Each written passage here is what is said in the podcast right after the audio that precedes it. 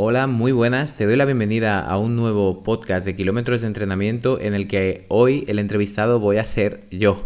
¿Y por qué? Bueno, porque en el podcast de Ari Yurda, que hablamos hace unas semanas y vino por aquí a kilómetros de entrenamiento, estuve yo también en su podcast, pues esa es la entrevista que vas a escuchar, porque realmente cuando ella vino aquí a hablar de nutrición, pues creo que nos puede aportar eh, bastante en ese sentido y creo que nos aportó en cuanto a los errores que podemos cometer a la hora de intentar llevar una alimentación saludable y yo fui a su podcast para hablar de los errores o los puntos más importantes que debes tener en cuenta a la hora de comenzar a correr.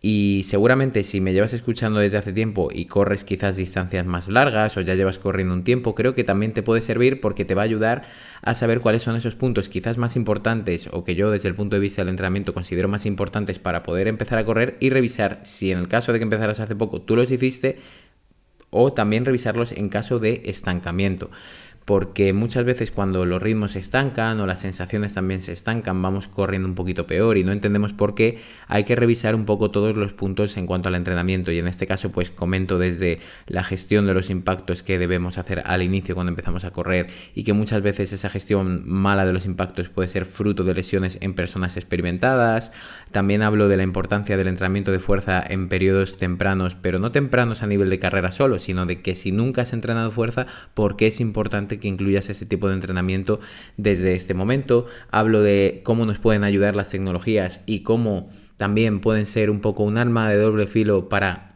aquellas personas que nos centramos excesivamente en los datos que nos da el reloj y por qué debemos también aprender a asociar nuestras pulsaciones, nuestros ritmos también con las sensaciones y deberíamos ser capaces también de correr sin, sin, reloj, pues bueno, en general hablo de puntos importantes que una persona que por supuesto empieza a correr probablemente le va a valer más, pero creo que también en casos de corredores más experimentados, sobre todo que encuentren esas malas sensaciones en carrera, pues puede servir, así que te dejo sin más con la entrevista que me hizo Ari Jurda en su podcast Tu Salud al Descubierto y espero que la disfrutes y te sea como siempre útil.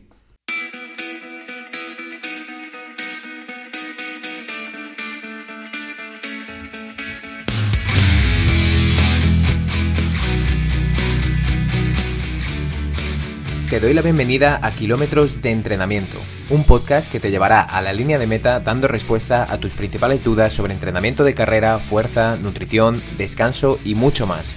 Soy Javier Calvo, entrenador de corredores de larga distancia especializado en maratón y con este podcast espero ayudarte a cumplir tus objetivos. ¡Empezamos!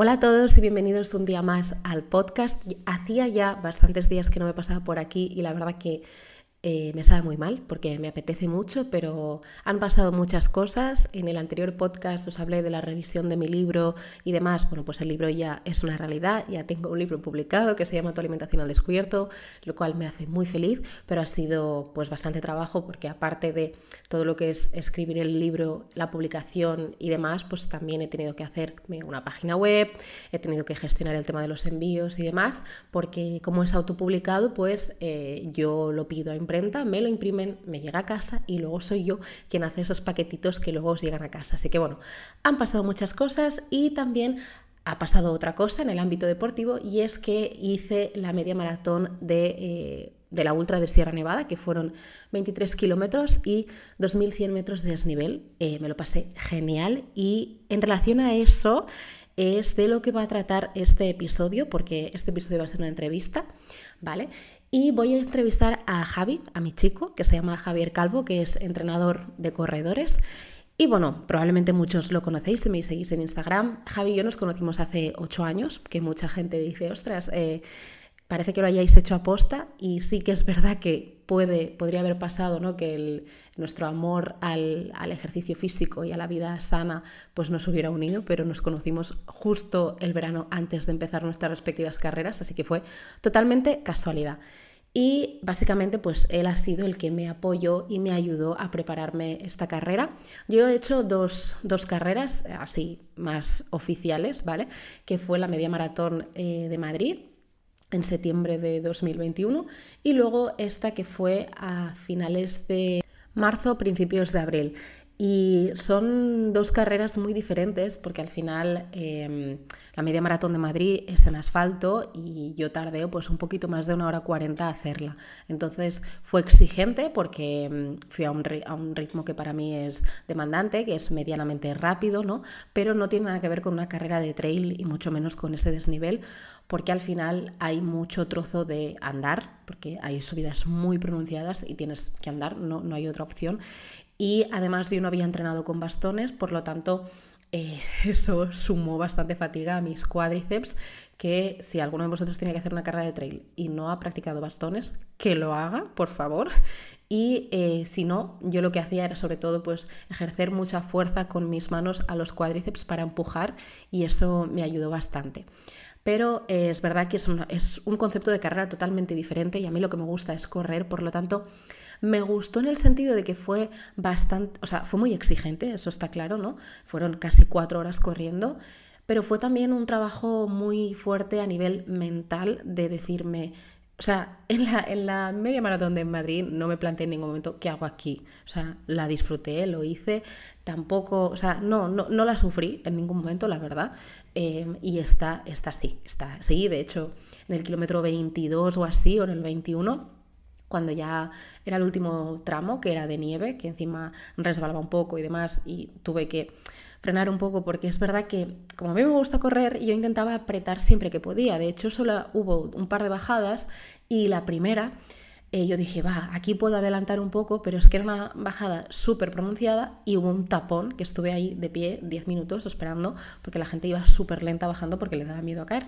Entonces tampoco, digamos, que, pude avanzar un poco, recuperar tiempo en, en ese tramo, ¿no? Entonces ese último tramo, que era ya no había tanta pendiente, pero había nieve, pues tuve también que ir un poco más lenta por, por eso, por intentar no resbalar y tal. Y allí se me subieron los cuádriceps, eh, no me había pasado nunca, es una sensación rarísima, como si eh, los, los cuádriceps, mm, digamos que se agarraran y subieran hacia arriba, ¿no? Y mi pierna estaba totalmente tiesa y lo que hice fue ponerme nieve dentro de las mallas y, y bueno, eso la verdad que me alivió bastante, pero terminé medio cojeando, que luego ya se me pasó, porque al final era muscular, no, no tuve ninguna lesión en relación a esta carrera y, la verdad que sensación es súper bien, ¿no? Pero sí es verdad que hay que prepararse muy bien, que luego es, cierto que lo hablamos con Javi, que quizá tendremos que haber hecho más trabajo de, de cuádriceps, que quizá tendríamos que haber practicado con bastones, bueno, cositas que luego puedes analizar y que puedes ir mejorando, ¿no? Entonces, Solo os quería comentar esto, ¿no? Porque son cosas que han pasado mientras, eh, si me seguís en Instagram, seguro que lo habéis visto, pero bueno, eh, quería poneros un poco en situación y contaros qué tal había ido todo esto. Que si os interesa este campo, pues podemos hablar más en profundidad de intracarrera, ¿no? Cómo fue esa carrera o cómo me planifiqué yo la, nutrición, si alguno os interesa, eh, me lo podéis comentar en Instagram si queréis y, lo valoramos, pero esto os lo quería contar sobre todo para introduciros pues a Javi y, a este episodio que va a ser sobre todo en el, eh, un tema, o sea, un episodio en el que vamos a hablar de cómo iniciarse en, en, el running y cómo empezar a correr de forma, bueno, pues efectiva y, y segura, ¿no? Porque Ahora lo hablaremos con Javi, pero es cierto que a veces, pues, eh, si quieres correr, es, pues, pues corre, ¿no? Bueno, pues quizá hay otras cosas que podemos tener en cuenta para hacerlo de la mejor forma posible y simplemente, pues espero que lo disfrutéis mucho, que estoy encantada de estar de vuelta, que si os gustan estos episodios, por favor, hacedmelo saber. Voy a intentar organizarme lo mejor posible para que eh, nos podamos, iba a decir ver, pero bueno, nos podamos escuchar más a menudo y que sobre todo aprendáis y os lo paséis muy bien. Así que sin más dilación empezamos con el episodio.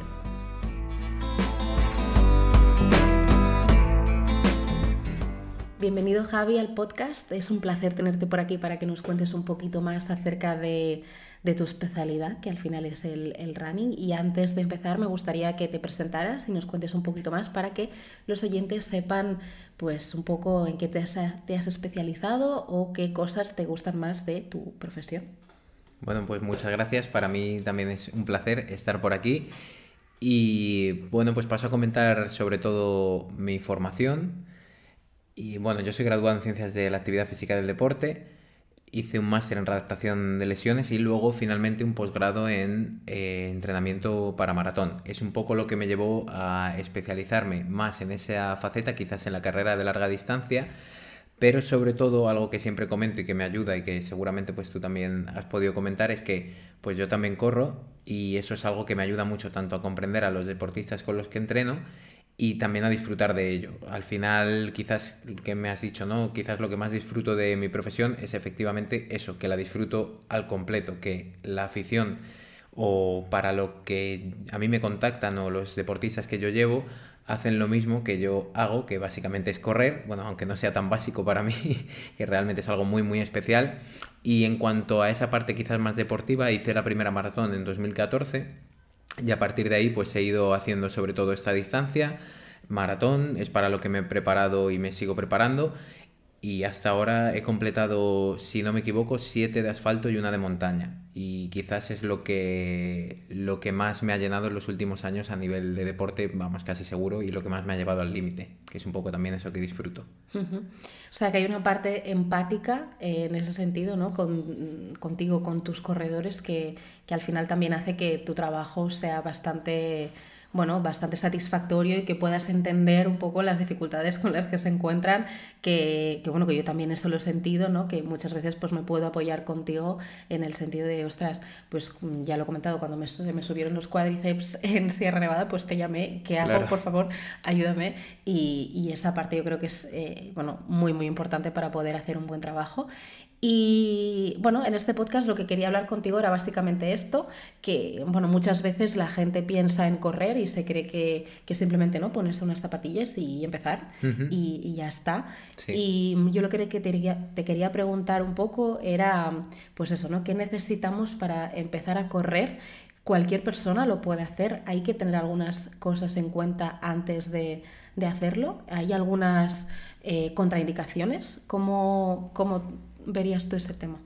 Bueno, pues yo lo primero que tengo que decir es que correr es una actividad natural del ser humano y muchas veces se, mm, demoniza, quizás por, o al menos mi círculo más cercano de amigos de la, de la universidad, sobre todo de ciencias del deporte, es algo que se demoniza mucho.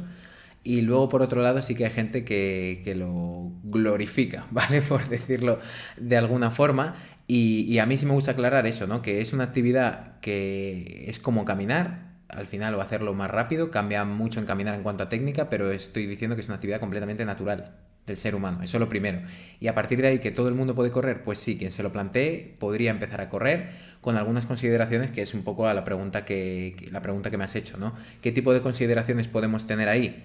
Pues bueno, que si alguien quiere comenzar a correr completamente de cero e incluso si ese alguien para él es la primera actividad que está haciendo en su vida a nivel deportivo o quiere, es, lo primero que va a hacer de forma constante o eso es lo que se plantea, pues efectivamente ahí hay que tener muchos factores en cuenta. El primero de ellos yo creo, y es algo que se suele comentar mucho, y es el caminar-correr.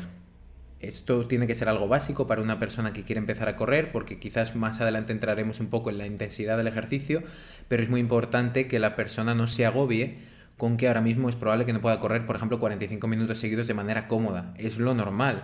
Eso es lo más normal. Entonces, caminar, correr tiene que ser una de las primeras fases por las que cualquier persona debería pasar. Entonces, este punto es muy importante, ¿no? No frustrarse con el comenzar, vale, quiero comenzar a correr, no debería frustrarme el que ahora no pueda sostener una carrera, por ejemplo, de 45 minutos. Y a partir de ahí, otros puntos a tener en cuenta, quizás este es uno de los, de los más comprometidos ¿no? a la hora de decírselo a las personas, pues por ejemplo el hecho de tener un sobrepeso alto y que muchas veces el correr nos lleva eh, o queremos correr por reducir ese peso y está perfecto, es una actividad que nos puede servir, por supuesto, porque tiene un gasto calórico, como todas las actividades que realizamos o actividades físicas, un gasto calórico alto, y entonces sí que nos puede servir para perder ese peso, pero sí que hay que tener diferentes consideraciones en, cuenta en cuanto al peso y es que muchas veces sí que va a poder dar pie a que si tenemos un peso excesivo podamos tener problemas a nivel de gestión de los impactos porque estaremos corriendo, a ver, esto que no se mal entienda, pero con una mochila, por decirlo de alguna manera, y, y por ejemplo estructuras como tendones, que están programadas para o diseñadas para soportar la carga, con esa carga mayor en esa persona, si nos pasamos mucho al principio, sobre todo, puede tener problemas, o incluso el cartílago articular puede haber problemas, e incluso se ve en personas con obesidad que puede haber problemas de fascitis plantar y es simplemente porque necesitan o tienen que soportar esa carga. Entonces no es solo decir, no, tienes que adelgazar, no, no, no hay que adelgazar simplemente para empezar a correr, puedes hacerlo, pero, o sea, puedes adelgazar, por ejemplo, bajar ese peso, mejorar tu composición corporal en general mientras corres, pero sobre todo sí que yo lo, lo tendría en cuenta porque sé que mucha gente se inicia con ese objetivo, ¿no? Voy a empezar a correr y quiero bajar de peso corriendo. Está perfecto, pero ahí sí que tendríamos que ir con un poquito más de cuidado que a lo mejor una persona que está en su peso, digamos. O sea que habría que vigilar un poco también eh, sobre todo lo que es la duración de este entrenamiento, ¿no? la duración de esa carrera y quizá eh, complementarlo con otros ejercicios que también puedan favorecer esa pérdida de grasa y que quizá no, tengan ese impacto en la persona. Justo es el impacto, quizás lo que más problemas puede generar al inicio y también a las personas que están en un, un normopeso. La gestión del impacto tiene que ser clave porque eso es algo que yo insisto mucho, por ejemplo, desde los canales que yo divulgo, pues el podcast, Instagram, insisto mucho en que la persona que quiere llegar, por ejemplo, a correr un maratón, tiene que educar a su cuerpo a lo largo de los años. Y esa educación, entre comillas, del cuerpo, con eso yo me refiero a que tus tendones no van a gestionar los mismos impactos o lo van a hacer de igual manera hoy que si tú estás corriendo y entrenando de manera correcta durante cuatro años, pues dentro de cuatro años tus tendones son capaces de asumir muchos más impactos, mayor incluso magnitud de esos impactos, correr mejor cuesta abajo, que sabemos que asumimos mayores impactos, por ejemplo, y a lo mejor pues en una persona que quiere empezar a correr en montaña no se da cuenta y está empezando a hacer bajadas y bajadas y bajadas en las cuales en cada pisada el impacto va a ser mayor, por poner un ejemplo, no de esa gestión de los impactos. Al igual que el cartílago articular, que es una estructura muy importante para también la gestión de los impactos. Así que esto es algo que, que efectivamente, como has dicho, no hay que mantener a largo plazo, entonces es mejor ir de manera progresiva, que ahora entraremos un poco en eso, pero ir siempre de manera progresiva con cuidado porque estamos ante una actividad de impacto súper beneficiosa, porque también el impacto es beneficioso, por ejemplo, para el tejido óseo, es beneficioso para el tejido muscular, para el tejido articular también, o sea, todo, eh, realmente la mayoría de estructuras del cuerpo se nutren positivamente del impacto, pero siempre, como siempre, no ese concepto de equilibrio, de homeostasis, de estar en el medio, y en el running va a ser igual, entonces a lo mejor mi medio hoy que corro maratones es no sé cuántos kilómetros semanales, pero para una persona que comienza pues ni de cerca, no puede ser ese umbral. Claro, que hay que ir un poco con un poco de cuidado, ¿no? Y vigilar cómo va a ser ese impacto, que el impacto es positivo, ¿no? Pero al final también hay que individualizar, entre comillas, ¿no? La situación de cada persona, eh, ese peso que tenga ahora mismo y si quizá es el más saludable para esa práctica de ejercicio y si lo es, pues simplemente ir haciéndolo progresivamente, ¿vale? Claro, o sea, por e, compararlo, por ejemplo, con el entrenamiento de fuerza, quizás si comienzas a lo mejor podría decir, y esto lo digo sin ningún tipo de, revisión a nivel bibliográfico, o sea, yo no lo he comprobado, pero seguramente pues puede ser potencialmente quizás más peligroso que una persona empiece en el gimnasio y a lo mejor un entrenador que está allí le dé una pequeña rutina de ejercicios y pueda empezar con ello, que empiece a correr, aunque sea con un plan de internet que encuentra por allí y que esté bien diseñado, pero claro, ahí el, el running en cierto modo va a ser más lesivo, ¿vale? Por ejemplo, comparándolo con el entrenamiento de pesas. Vale. Y en relación a eso, ¿tú crees que también hay que vigilar o antes de ponerse a correr hay que tener en cuenta nuestra técnica de carrera, nuestra forma de correr? Porque eh, voy a poner un ejemplo un poco exagerado, pero no sé si eh, alguno de mis oyentes ha visto la serie de Friends, pues hay un momento que Phoebe corre y corre de una forma pues bastante curiosa, entonces... No he visto mucha gente corriendo así, pero bueno, es un ejemplo como para decir, hay que, mm, antes de ponernos a correr, hay que vigilar cómo corremos. Eh, nuestra técnica puede mm, producir lesiones. Bueno, un poco, si crees que eso es importante en el momento en el que nos planteamos, quiero empezar a correr y a entrenar para X carrera, tenemos que, ver, ver eso. Sí, o sea, además ahí en los puntos que me has preguntado, ¿no? De cosas a tener en cuenta antes de empezar a correr pues ahí sería también uno de los puntos interesantes a revisar, eh, porque al final, sobre todo, eh, la técnica de carrera sí que va a influir en, por ejemplo, en el desarrollo de lesiones, en las molestias que vayamos a tener. Y en ese sentido, claro, el revisar nuestra técnica de carrera, por supuesto, sí que puede ayudarnos a que a medida que vayamos aumentando ese tiempo de entrenamiento, como hemos dicho, que vayamos haciéndolo de manera progresiva, pues podamos reducir las probabilidades de lesionarnos. Y si te fijas, eso quiero hacer aquí un pequeño paréntesis, yo siempre hablo de reducir las, las probabilidades o las posibilidades de lesionarnos, porque es cierto que el, decir prevenir lesiones ¿no? de manera directa a mí es algo que no me gusta tanto porque las lesiones son multifactoriales, pero aquí sí que si nuestra técnica es buena, o mi técnica hoy es mejor que hace 5 años, por supuesto voy a estar reduciendo las posibilidades de lesionarme. Entonces esa revisión de la técnica puede ser importante, se puede realizar con, a lo mejor en un estudio de la pisada, se puede realizar en estudios de técnica de carrera, a lo mejor de personas que tienen este, digamos, este enfoque más deportivo, con entrenadores también se puede hacer, y ahí sí que un factor que yo veo determinante en personas principiantes o en personas que, por ejemplo, nunca han entrenado la fuerza, es que cuando a esa persona le comienzas a introducir entrenamiento de fuerza, la técnica cambia. ¿Por qué? Porque su técnica era mala porque a lo mejor el core estaba débil y no tenía estabilidad. Porque su técnica era mala porque los glúteos no estaban reaccionando a cada pisada de manera correcta y su rodilla se desviaba hacia adentro, por ejemplo, y tenía molestias en la cintilla iliotibial, por ejemplo. Entonces, eh, también la fuerza sería uno de los puntos a tener en cuenta antes de comenzar a correr, junto también quizás con una prueba de esfuerzo.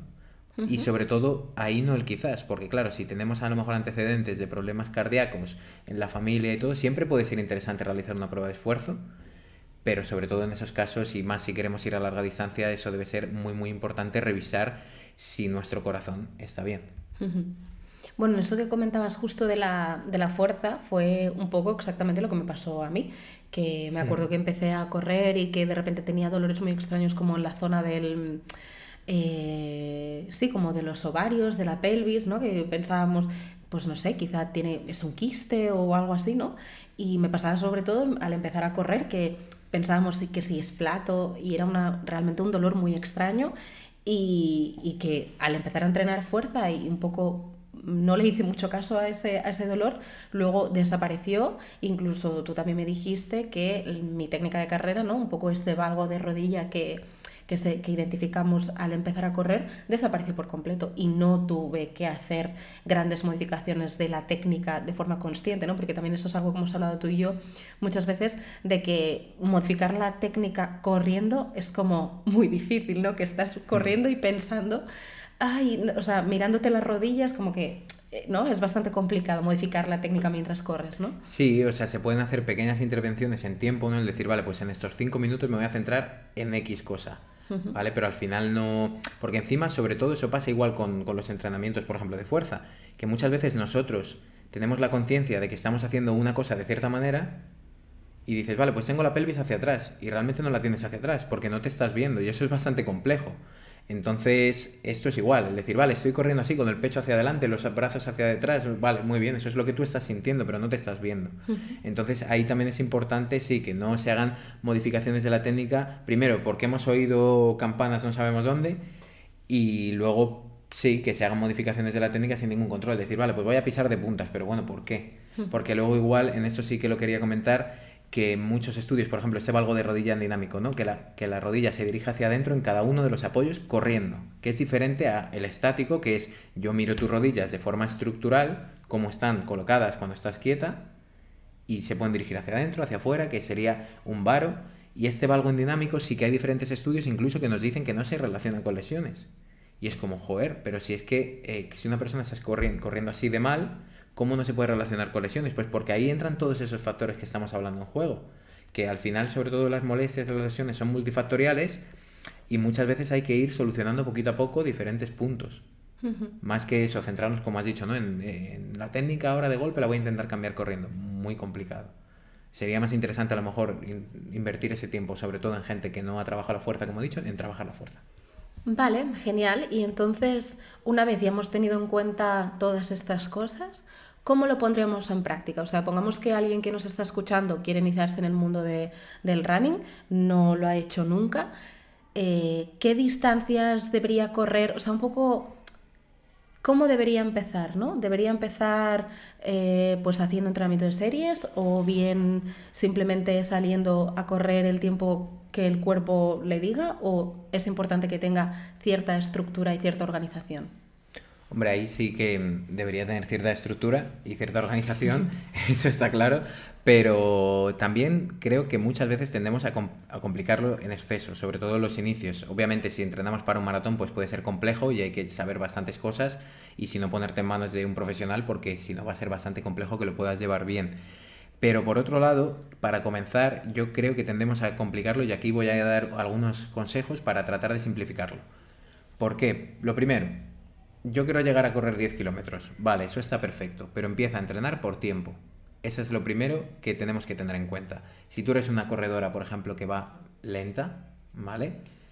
si yo te mando 7 mm, kilómetros, tú vas a tardar, ponle, yo qué sé, 50 minutos, a lo mejor otro corredor va a tardar en hacer esos mismos 7 kilómetros 35 minutos. Por supuesto, no es el mismo volumen, no es el mismo tiempo de entrenamiento. Entonces, para comenzar a correr, lo más importante al principio, por tiempo. Siempre valorar el tiempo que estamos corriendo. A partir de ahí, como he dicho al inicio, caminar, correr va a ser vital. Sobre todo, cuando comencemos caminando y corriendo, tenemos que trazar una progresión en el tiempo, tanto en el tiempo total de la sesión que vamos a caminar y correr, el tiempo que vamos a caminar y el tiempo que vamos a correr, la relación entre esos dos conceptos y cuántas veces vamos a hacer estas sesiones a la semana y avanzar y progresar en todas ellas. No tiene por qué ser a la vez, pero que mucha gente es como, voy a empezar a correr. Vale, pues voy a hacer, eh, voy a salir todos los días. Error. Primero, porque hemos dicho, la, la gestión de los impactos, esa persona no la va a tener bien y como vaya todos los días no va a poder, lo más seguro es que se lesione, o sea, que tenga molestias. Entonces, a partir de ahí, estos intervalos de caminar y correr, vamos a ir haciéndolo, pues se puede hacer, por ejemplo, dos veces por semana. En personas incluso que tengan vicio, que le guste la bici, pues podemos añadir ejercicio aeróbico sin impacto. Y entonces cuando hagamos estos intervalos de caminar y correr, siempre tener en cuenta que al principio deberíamos estar caminando más que corriendo y poco a poco, con el tiempo, invertir eso. Y ahora preguntamos, ¿con cuánto tiempo? Pues por supuesto, depende del nivel. Depende mucho del nivel. Del nivel que tenga ese deportista y de cómo con esa progresión vaya avanzando. Y a partir de ahí, otro punto muy muy importante es la intensidad, la maldita intensidad, ¿vale? Que esto no, lo, no se suele medir mucho y si no controlamos la intensidad de los entrenamientos que hacemos, nos tenemos que olvidar de que ocurra ninguna mejora que nosotros podamos hacer. O sea, si no controlamos la intensidad, no controlamos las mejoras. Es así de claro. ¿Por qué? Porque nosotros, sobre todo para gente principiante, incluso hasta más avanzados, podemos dividir la intensidad o traducirla en ritmos, pulsaciones, incluso en potencia ahora se está empezando a hacer, o sensaciones. Lo más importante, las sensaciones. ¿Es más importante que los ritmos? Pues podría ser, ¿vale? Pues podría ser, porque si una persona, por mucho que tenga el reloj, no controla sus sensaciones, pues bueno, no va a estar educada en ese punto, cuando se le acabe la batería va a tener un problema, cuando a lo mejor tenga que correr en montaña va a tener un problema, porque no va a ser capaz de valorar sus sensaciones. Entonces aquí va a ser muy importante el controlar lo que sería la baja intensidad, que la podemos relacionar con yo estoy corriendo, eso sí, corriendo, no caminando, claro, caminando entiendo que puedes ir hablando con alguien, pero si yo voy corriendo puedes hablar con alguien, ese punto es importante, ¿no? Eso sería la baja intensidad, que yo puedo ir hablando casi, casi, casi tranquilamente con alguien diciendo unas cuantas frases. La media intensidad que encontraríamos ahí, por ejemplo, en sensaciones, pues algo que me cuesta ya más hablar, en personas incluso que ya corren bastante, pues en la media intensidad van a encontrar esos ritmos en, en 21 kilómetros, incluso en maratón van a encontrar ritmos a media intensidad. Y luego que vamos a encontrar también la alta intensidad, el ir a tope. Entonces en esos tres puntos vamos a ir diferenciándolos y cuanto más experiencia tengamos, más vamos a saber diferenciarlos y más se va a abrir ese espectro de nuestra intensidad, de los ritmos a los que corramos también, ¿no? En relación con eso, cuanto más rápido voy, pues más sensaciones máximas tengo y cuanto más lento voy, más sensaciones eh, mínimas o de menos intensidad o dureza del entrenamiento tengo. ¿Por qué digo esto? Porque podría arriesgarme a decir que el error de la mayoría, o el principal error de la mayoría de los corredores que quieren comenzar a correr, es correr a media intensidad. ¿Por qué? Porque salen 40 minutos, van a correr, dicen, total, para salir 40 minutos voy a lo que pueda. Entonces, ir a lo que pueda siempre, casi siempre entrenar a media intensidad. Ese entrenar a media intensidad hace que esa persona acumule mucha fatiga, que si eso lo mantiene en el tiempo es probable que no pueda recuperar bien y se está olvidando de dar ese estímulo de baja intensidad que va a generar esa base, esa base o ese fondo aeróbico. Entonces, cuando esa persona consigue correr a baja intensidad, consigue correr lento, está generando un fondo aeróbico, una base, está mejorando sus ritmos y no solo por mejorar los ritmos en las marcas, que no es lo interesante, está corriendo con buenas sensaciones y en vez de correr 40 minutos, cuando se plantee correr una hora y media va a poder conseguirlo. La otra persona que está haciendo todo a media intensidad no va a poder.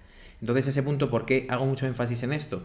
Porque sobre todo al inicio es probable que tengamos, o sea, yo por ejemplo, cuando me han llegado personas que ya corrían 40 minutos, por ejemplo, seguidos, y les he puesto a caminar y correr. Y a lo mejor hay gente que me sale, juega, pero Javi, eso no tiene sentido si ya corría 40 minutos. Claro, 40 minutos ahogada, en cierto modo, ahogada. Entonces hay que volver atrás y que trabaje realmente a baja intensidad y que se dé cuenta de que de esa manera que lo estaba haciendo, lo único que estaba haciendo era acumular fatiga. Entonces, para mí esos puntos clave.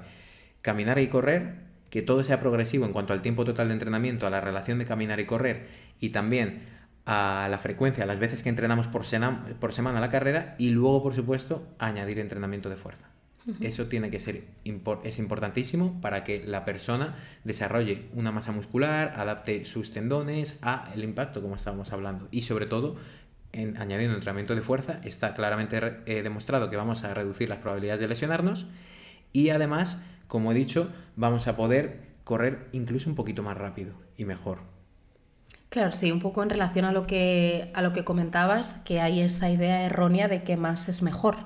Y hmm, no, mejor es mejor. O sea, más no tiene por qué ser mejor. Y yo, eh, poniendo un poco, poniéndome a mí como ejemplo, me acuerdo que cuando empezamos, bueno, yo empecé a prepararme la media maratón cuando salimos de la pandemia, que fue cuando se pudo empezar a correr. Nosotros estábamos en, en un pueblo de la sierra y cuando ya nos dejaron salir, pues al final teníamos muchas ganas de, de, estar en la naturaleza y yo empecé a correr bastante ahí porque, porque, bueno, al final apetecía porque tampoco había mucho más que hacer. Y me acuerdo un día que fuimos a hacer como unos 14 kilómetros los dos eh, y que llegué muerta. O sea, esa tarde solo quería dormir, estaba cansadísima. Y fueron 14 kilómetros que ahora, por ejemplo, en la Ultra de Sierra Nevada hice 23 con 2100 de desnivel y no tenía esa sensación em, de estar tan cansada, ¿no? O sea, tan, es como una sensación diferente, ¿no? no es tan física, sino es como si me hubieran chupado toda la energía de por dentro. Entonces, eh, claro, yo me daba cuenta digamos, del sistema nervioso más. Claro, mm, yo me daba cuenta de que no, no tenía energía y, y, al final a mí estos entrenamientos no me estaban sumando mucho, porque al final, pues, lo que estaba haciendo era esto, ¿no? Entrenar a una intensidad demasiado elevada que no, realmente no estaba siendo lo mejor para mi entrenamiento, porque acabar así en una carrera, pues quizá tiene medio sentido, ¿no? Porque al final es un momento de competición donde estás intentando llegar a, tu máximo desempeño, pero en un entreno eh, quizá eso no suma tanto como, como lo que debería, ¿no? Se pueden plantear, pero sí que en el caso estamos hablando para gente que comienza a correr, tendría que casi casi evitar esa zona. Casi, casi, ¿no? Incluso, como he dicho, esto lo podéis medir en, pulsaciones, en ritmos, con diferentes, con diferentes test, con una prueba de esfuerzo, en, en, la que te midan, por ejemplo, análisis de gases, ¿no? Que se llama también, que son pruebas de esfuerzo deportivas, y te den tus ritmos individualizados, pero que te expliquen bien en qué zonas tienes que estar trabajando, en qué pulsaciones vas a trabajar en aeróbico, o en qué ritmos, en qué pulsaciones o ritmos vas a trabajar en esta zona de aeróbico anaeróbico y en qué pulsaciones o ritmos vas a trabajar en máximo. Que es interesante trabajar en máximo, pero claro, las series todas las tenemos muy claras. Oye, corre dos minutos al máximo. Claro, eso sí, deja fatiga, pero es un trabajo controlado. En cambio, el voy a hacer lo que me dé la gana durante 40 minutos puede ser cualquier tipo de trabajo. Entonces es un poco como, como tirar con una escopeta al aire. Y, y luego no quiero que se quede con el mensaje, no, si yo entreno en la zona de aeróbico anaeróbico o en media intensidad es malo. No, son entrenamientos interesantes para niveles, no, no solo niveles más avanzados, sino para personas que están preparando, por ejemplo, carreras. Son entrenamientos interesantes de resistencia a la fatiga, pero tienen que estar correctamente pautados. El problema de esto es que es eso, lo que hemos dicho, ¿no? Empiezo a correr, voy tres veces a la semana, 40 minutos, porque sí, por sistema, y mis ritmos son los mismos. Pues ahí... Sí, al final eso también es como, como lo que siempre hablamos, ¿no? Al final lo que buscamos es una adherencia. Tanto cuando hablamos de alimentación saludable, cuando hablamos de entrenamiento y si cada vez que vamos a entrenar lo hacemos de esta forma, ¿no? Con una intensidad eh, un poco elevada para nuestras capacidades y acabamos muy fatigados eh, y vemos que no avanzamos en ritmos, pues al final eso puede ser bastante frustrante y puede hacer que no, no queramos seguir con eso, ¿no? Claro, y luego por el otro lado lo que ocurre yo muchas veces a, mis deportistas les digo, oye, toca correr lento y claro, eso también al principio les frustra, pero, pero una vez ya se van educando en ello y van ganando esas sensaciones y van mejorando sus ritmos a nivel global, ese correr lento, primero ya no es tan lento y luego poco a poco su técnica la van adaptando a eso, que eso también es importante. Pero al principio sí que también a veces es mucho fruto para mí de discusión con mis deportistas y a lo mejor para ellos también entendería de frustración al principio, ¿no? Oye, baja un poquito la intensidad o lo que te he dicho, ¿no? Oye, vamos a empezar a correr y caminar. Es como, ¿pero qué dices? Si yo ya estaba corriendo. Y, y eso a veces sí que genera frustración, pero cuando se empiezan a ver los resultados, ya obviamente pues dicen, vale, ahora ya entiendo por qué. Y por qué voy a correr lo que hemos hablado antes, ¿no? ¿Por qué voy a correr 16 kilómetros ahora a baja intensidad y llego a casa tan tranquilo? Hombre, con fatiga muscular sobre todo, pero no tengo este palizón que es el que tenía antes. Y has comentado también que una de las cosas más importantes para correr de forma saludable, digamos, es el entrenamiento de fuerza. ¿Vale? Entonces me gustaría que nos hablaras un poco más acerca de cómo tiene que ser ese entrenamiento de fuerza enfocado a un corredor. Em, se me ocurre que probablemente es una tontería, ¿no? Solo entrenar tren inferior. El tren superior es absolutamente igual, ¿no? Eh, bueno, estos mitos que quizá puede haber. Vale, bueno, esto que acabáis de oír ha sido Well sacudiéndose, que estábamos pensando en, parar y volverlo a grabar, pero al final hemos decidido que no pasa nada, que, que, se queda ahí. Vale, pues en cuanto a principales mitos o, creencias que pueda haber y también puntos importantes en cuanto al entrenamiento de fuerza en corredores, hay que tener en cuenta, como has dicho, por ejemplo, entrenar solo miembro inferior, ¿no? Entrenar solo las piernas. Bueno, no va a ser la mejor estrategia, sí que deberíamos entrenar, sobre todo el core cobra un papel importante. Dentro del core vamos a meter todas las estructuras que estén en el centro del, del cuerpo, que son las encargadas de la estabilidad, de dar estabilidad a todos nuestros movimientos y desde el cual van a nacer todos estos movimientos. Y, aquí, ¿vale? Ya sin tanta floritura, estaríamos englobando al abdomen, estaríamos englobando también toda la musculatura lumbar, también eh, los flexores de cadera y los extensores abductores también de cadera. Em, en este caso, claro, sí, englobamos musculatura de las piernas. Y luego, por supuesto, un buen trabajo a nivel de fortalecimiento de, brazos y de miembro superior, más quizás a nivel de algo de construcción de masa muscular, si la persona no tiene nada, y luego ya sí que un estímulo de mantenimiento y nos centraríamos principalmente en los ejercicios de fortalecimiento de piernas o de desarrollo de la potencia en piernas. Pero sobre todo para gente principiante que a lo mejor quiere empezar a entrenar las dos cosas, sí que es muy interesante empezar por un poco la pirámide, por ejemplo, que, que ofrezco yo siempre en mi programa, por ejemplo, de fuerza, en el que digo, Primero vamos a empezar trabajando la movilidad, luego vamos a pasar a trabajar la estabilidad, luego vamos a entender los conceptos de lo que es el entrenamiento de fuerza, sobre todo en piernas, y lo vamos a juntar todo. ¿Por qué? Porque con la ganancia de movilidad vamos a mejorar nuestra calidad de movimiento. Después, con la ganancia de la estabilidad, me refiero a todo el trabajo de core, vamos a mejorar, como he dicho por ejemplo antes, nuestra técnica de carrera. Por ejemplo, además de nuestra salud y de otros muchos factores que están ya ampliamente demostrados. Y luego con el trabajo de piernas sí que efectivamente vamos a tratar de reducir las probabilidades de lesionarnos y también a mejorar nuestro rendimiento o la aplicación de fuerza contra el suelo. Recordemos que correr es tratar de desplazarnos y para desplazarnos, si no hay fuerza, no nos desplazamos. Entonces yo siempre pongo este ejemplo para entender lo importante que es el entrenamiento de fuerza. Imaginemos que yo ahora aplico una fuerza con mi pie contra el suelo de, bueno, vamos a traducirlo en, en, newtons, yo que sé, pues mil newtons. Si yo mejoro mi fuerza, seré capaz de aplicar 1500, pongamos un ejemplo. Entonces, si yo estoy aplicando 500 unidades de fuerza más, como mi peso es el mismo y lo único que tengo que desplazar corriendo es mi peso, si yo puedo hacer más fuerza, me va a ser más fácil desplazar mi peso. Por lo tanto, voy a ser más eficiente corriendo porque voy a gastar menos energía. Es como un coche que consume menos, básicamente.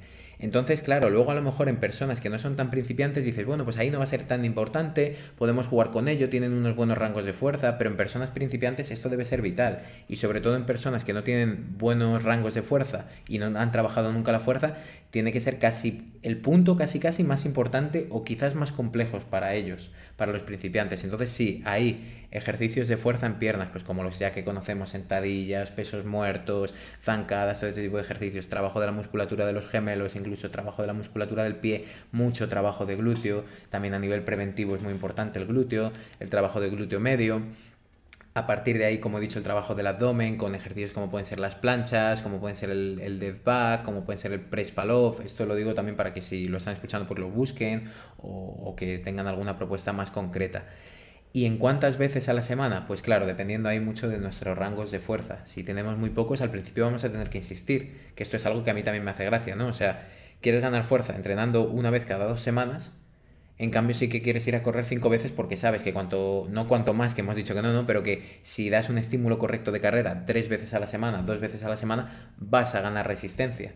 Pues con la fuerza es lo mismo. Si yo entreno fuerza una vez cada dos semanas, porque me ha dado por ahí, lo he visto a lo mejor en Instagram, pues no va a servir de mucho. ¿Que servirá más que cero? Sí, pero sobre todo en momentos principiantes hay que centrarse en trabajarla a lo mejor dos, incluso tres veces a la semana. Y aquí sí que creo que hay un punto muy importante para la gente que nos esté escuchando y que a lo mejor nunca haya entrenado con un entrenador, nunca haya tenido formación en cuanto a entrenamiento de fuerza, sí que considero que el entrenamiento de fuerza es muy complejo de aplicar. Al igual que la carrera, dice, si no tengo una mala técnica, puedo ir a empezar a ir a correr y puedo hacer estos intervalos de caminar y correr sin problema. Para la fuerza tiene que haber un punto de aprendizaje en el que yo recomiendo, pues, o trabajar con un entrenador que te esté enseñando todo eso, o por ejemplo lo que te he comentado en mi programa de fuerza, pues siempre lo enfoco desde ese punto también, ¿no? Aparte de que entrenes fuerza, pues de que tengas un punto de aprendizaje. No sé si la pregunta iba por ahí. Sí, no, que los ejercicios tengan sentido, ¿no? y, y, que estén bien planteados, claro, y también ejecutar bien la técnica, porque a veces si no, pues puede ser pues incluso contraproducente, ¿no? Sí, sí, sí. Y en relación también a lo que comentaba, que quizá esos mitos que se creen que solo hay que entrenar el tren inferior, que el tren superior no importa y demás, sí que me gustaría que profundizaras un poco más en eso, porque eso sé que lo hemos hablado y que, por ejemplo, como curiosidad, ¿no? Eh, me dijiste que con uno de tus clientes trabajaste mucho la fuerza de hombro porque se le cargaban mucho los hombros al, al correr porque al final corriendo sí que hay también cierto movimiento pues de los brazos y demás y no mm, realmente tampoco es interesante solo centrarnos en, en tren inferior y abdomen, sino que quizá un entrenamiento más enfocado a full body que quizá tenga más peso en el tren inferior, pero, pero si, si consideras que el tren superior pues también hay que, hay que tenerlo en cuenta.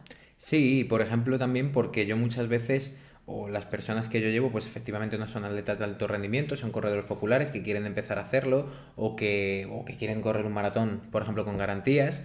Y claro, el caso, por ejemplo, que has comentado, una persona con mucha debilidad en la musculatura de la escapular, de los homóplatos, toda esta zona, la parte cervical también, y que estaba trabajando delante del portátil pues todo el día, como muchos de nosotros. Entonces salía a correr, la técnica del braceo no era muy buena y realmente realizaba ese sostenimiento, digamos, del braceo con toda la tensión en la zona cervical. Entonces, sumado a lo de la postura, no la postura tanto, sino al estar delante del ordenador, con mucha tensión, incluso a nivel visual, se ha visto que el esfuerzo visual sí que puede aumentar la tensión en las cervicales. Claro, entonces vas sumando y decía, joder, es que salgo a correr y me duele un montón. Entonces un trabajo de fuerza ahí cuando los rangos no son buenos, o incluso en general, y mantenerlo y hacer como, como he dicho al principio, ¿no? Ese estímulo a lo mejor efectivamente va a ser más interesante trabajar el core y las piernas, pero al menos si una persona tiene unos buenos rangos de fuerza ya, pues bueno, damos un estímulo de mantenimiento con ejercicios básicos como remo, como un press banca o unas flexiones, empujes, tracciones, también dividir por patrones de movimiento puede ser interesante y seleccionar unos cuantos.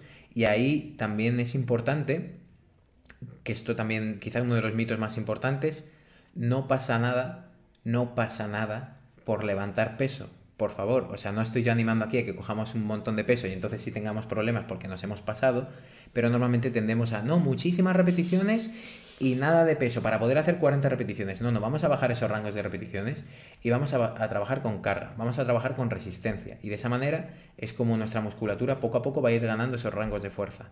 No tenemos por qué tener miedo a levantar peso si la técnica es buena y si poco a poco vamos progresando igual. O sea, tiene que ser todo una progresión que no es una progresión lineal, que vamos teniendo sus idas y venidas, voy haciendo semanas más duras, semanas menos duras pero siempre que yo sepa que estoy haciendo una progresión lineal. Y luego también es cierto que en cuanto a los corredores, si ganamos unos rangos de fuerza buenos, sobre todo corredores populares, ya no digo de alto rendimiento, luego no vamos a necesitar un montón de sesiones de fuerza a la semana para poder mantener eso. Con que mantengamos la intensidad, o sea, el peso que levantamos, se ha visto que con dos sesiones podemos mantener la fuerza bastante bien a la semana. Y eso es bastante sorprendente porque al final solo te están diciendo que tienes que esforzarte en cada entrenamiento y esforzándote con ello vas a conseguir mantener tus rangos.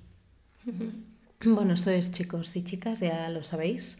Hay que entrenar fuerza, hay que levantar peso, no hay que tener miedo a poner discos y como mínimo dos veces por semana si queremos unos huesos fuertes, eh, unos músculos también sanos y queremos correr eh, de la mejor forma posible. O sea que que nos lo anotamos, que eso es súper importante. Y ya para terminar, quiero hacerte una última pregunta, que seguro que también te la han hecho muchísimas veces, y es, vale, ya sabemos cómo tenemos que correr, ¿no? Cuántas veces a la semana, también tenemos que trabajar la fuerza, tenemos que tener en cuenta nuestra técnica, tenemos que empezar caminando o corriendo, pero, ¿qué calzado me tengo que poner? ¿Crees que es tan importante escoger unas buenas zapatillas para salir a correr y que tengas unas zapatillas para asfalto, para eh, caminos, para no sé qué? ¿O crees que realmente eso no es tan determinante?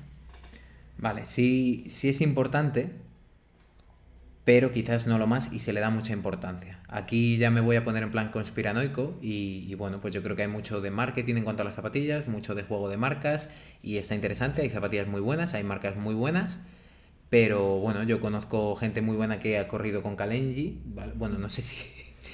se puede decir, no pasa nada, no pasa nada. Eh, de Decathlon, que lo conocemos, y a lo mejor pues mucha gente diría, pero bueno, ¿cómo? Y, y sé que de buena mano que han corrido ultras, ¿vale? Ultramaratones con estas zapatillas. Entonces, eh, creo que aquí sí que es importante, vale, tender hacia unas zapatillas de running.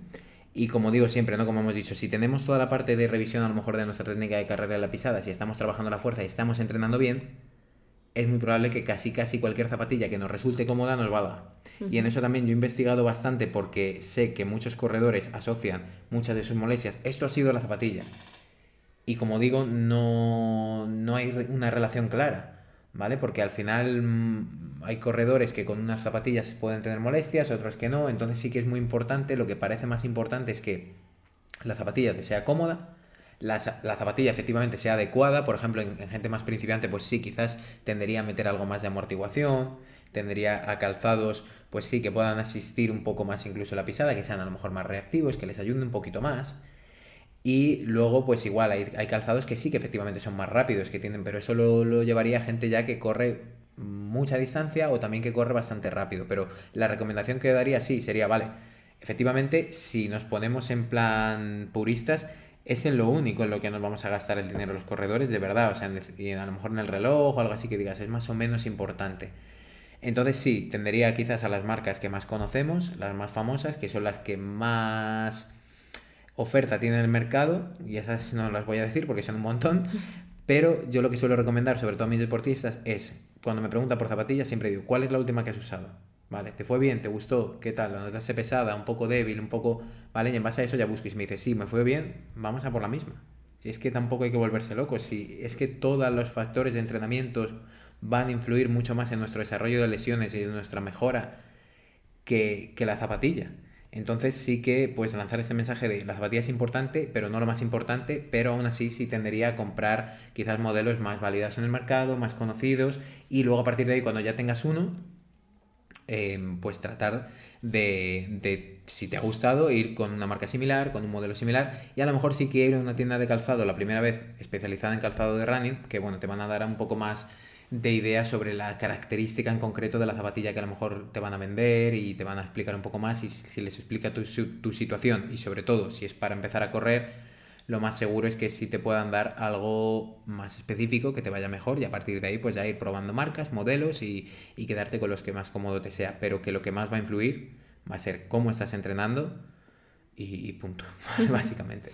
Sí, al final que también hay una parte muy subjetiva ¿no? en eso, porque hay gente que le puede gustar una, unas zapatillas que tengan una pisada un poco más dura, hay gente que le gusta pues notar la suela un poquito más blanda, o sea, al final también depende mucho de la persona y de, de cómo le guste sentir la zapatilla. O sea, que, que, eso también es importante. Pues yo creo que con eso hemos tocado todos los temas que, que, quería hablar contigo en el episodio de hoy. Espero que hayas disfrutado mucho, que los oyentes también hayan disfrutado y aprendido mucho. Ya sabéis que yo a Javi lo tengo aquí en casa, por lo tanto, si os ha gustado este episodio y queréis mm, saber más cositas, no solo de, de running, sino también de entrenamiento en general, que, que él también domina mucho de, de, ese campo, pues me podéis hacer llegar vuestras preguntas. Y oye, pues si cuadra, pues nos sentamos otro día más aquí en el salón y, charlamos un poquito más para que vosotros podáis escuchar al final nuestras conversaciones, que muchas veces en casa hablamos de ciertas cosas y decimos, madre mía, esto lo podríamos grabar y, simplemente compartirlo con la gente, que nos dijeran un poco su opinión al respecto, ¿no? Porque también nos gusta, pues, al final como los dos estamos en este en este campo, pues mm, cualquier noticia que vaya saliendo sobre alimentación, entrenamiento, un poco estilo de vida, la mm. comentamos y no siempre estamos de acuerdo en, en no, Yo, me, yo me quejo. Tú te quejas. y yo intento poner un poco de paz, ¿no? Sí. Pero, pero bueno, al final creo que son cosas que son interesantes y que, que, bueno, que siempre suman, ¿no? De comentar. Así que yo creo que hasta aquí, otra vez, ha sido un placer y espero que nos veamos pronto por aquí. Lo mismo digo, encantado de venir aquí y espero que haya servido sobre todo para gente que, que yo creo que hoy hemos hablado, que se inician al running y que les sirva. Bueno, para finalizar, eh, cuéntanos dónde te podemos encontrar, dónde te pueden encontrar los oyentes. Bueno, pues en Instagram, que sería arroba javiercalvo.ran y luego la página web es lo mismo, es javiercalvo.ran.